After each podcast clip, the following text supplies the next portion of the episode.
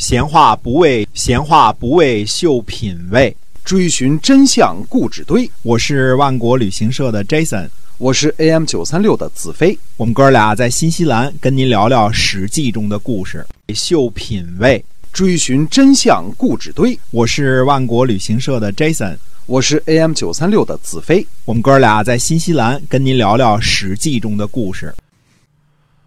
各位亲爱的听友们，大家好，欢迎呢回到我们的节目中《史记》中的故事。我们上一期呢跟您讲了这个吴越之间的故事，我们今天啊继续的书接上文。嗯嗯，那么吴王夫差呢就和王孙洛呢商议，吴王夫差就问呢，他说越国无道，背弃盟约，现在我们呢道路修远，不参加会盟呢，就会比起这个呃不参加会盟，啊。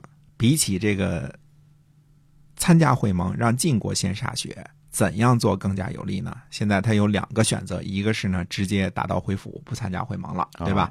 那么另外一个呢，就是参加会盟，那就让一步，说晋国先歃血吧，这个还是让你当大哥吧，哪个更有利呢？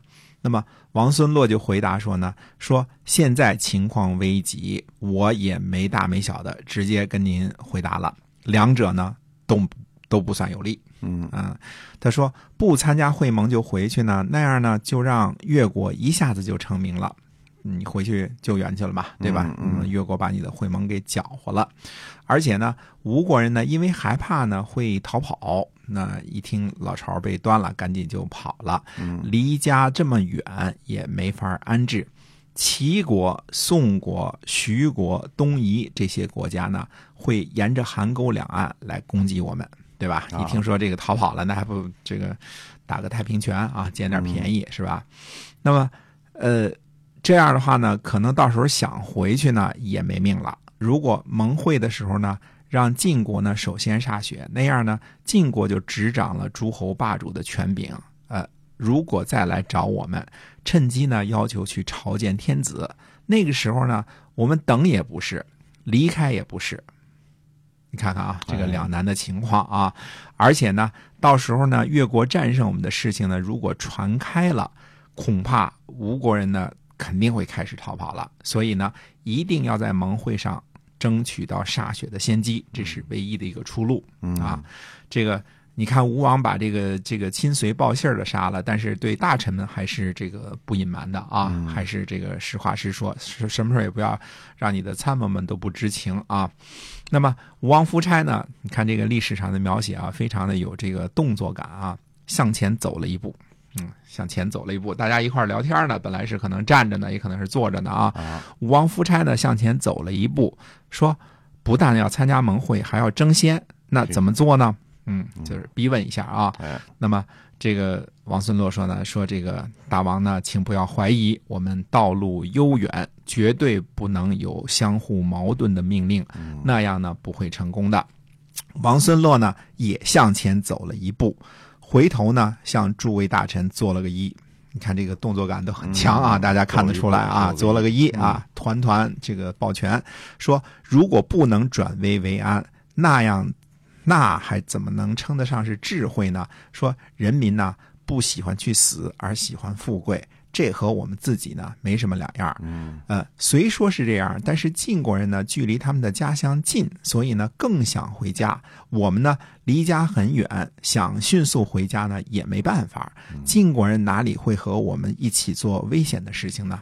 用勇敢和谋略侍奉君王。在此一举，今天晚上必须挑战，好让吴国人心安。请大王呢鼓励将士，许诺重赏和高位，同时呢准备好刑罚，严惩那些不卖力的人，让大家呢把生死都看清。晋国呢不想打仗，让我们占先的话呢，我们就等于执掌了诸侯的权柄。到时候呢，就说庄稼还没熟呢，就不再按照惯例惩罚不听话的诸侯了，把这一项就给。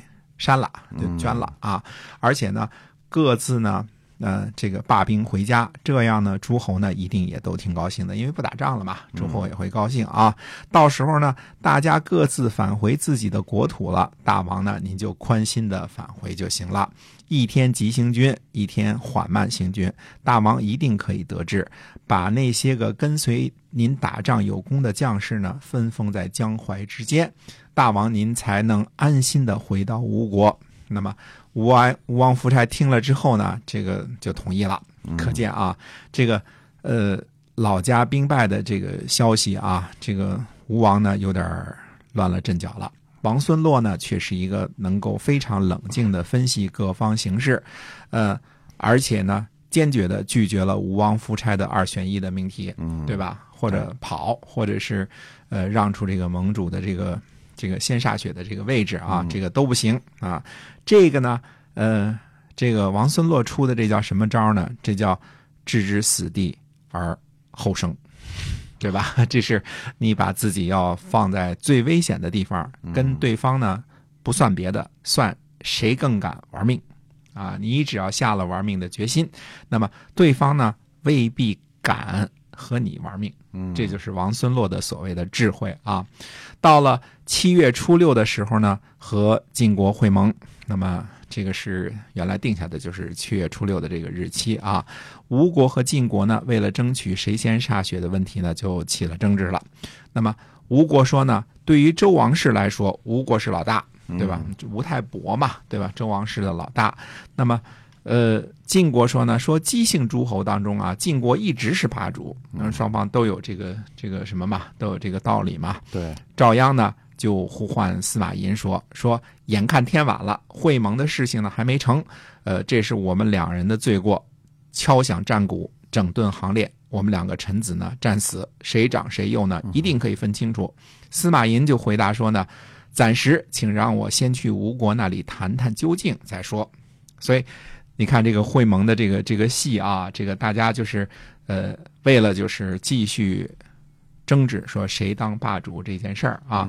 那么现在的这种情况是什么呢？就是大家有各自的理论，这个都别说了，这个理上总是讲不清楚的，对吧？那么现在呢，倒是赵简子开始威胁吴国，眼看天色已晚了，会盟的事情还没成，那是我们两个人罪过，敲响战鼓，那我们两个战死。实际上是说呢，大家一块儿打一仗，看看谁谁谁胜谁负就明白了。大家用拳头来决定，那打就打啊！这是赵简子先发出来的威胁。那么到底这个事情怎么办呢？那我们接着再听一下，看看下边这个黄池之会到底是个怎么样的继续。嗯，下回再跟大家接着说。好，我们今天啊史记中的故事呢，就先跟大家聊到这儿了。感谢您的收听，我们下期再会，再会。